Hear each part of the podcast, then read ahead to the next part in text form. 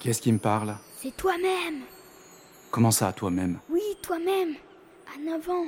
Tu te souviens? Moi, à 9 ans? Mais c'est quoi ces conneries? T'as fait quoi de mes rêves?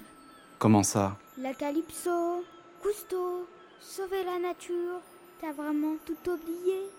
Tu sais, je suis blessée. Et mes beaux projets à moi, ils sont devenus quoi? Bon, et toi?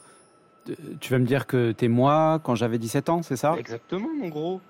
Moi, j'avais envie de devenir euh, batteur de rock. Franchement, je suis resté sur ma faim.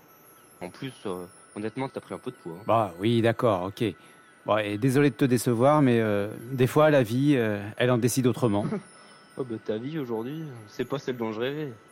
T'as vu ce que t'en as fait? Ouais, c'est vrai. Le temps est passé si vite et j'ai complètement oublié de vivre. Heureusement, l'enfant que j'étais, il est resté en moi. L'adolescent aussi.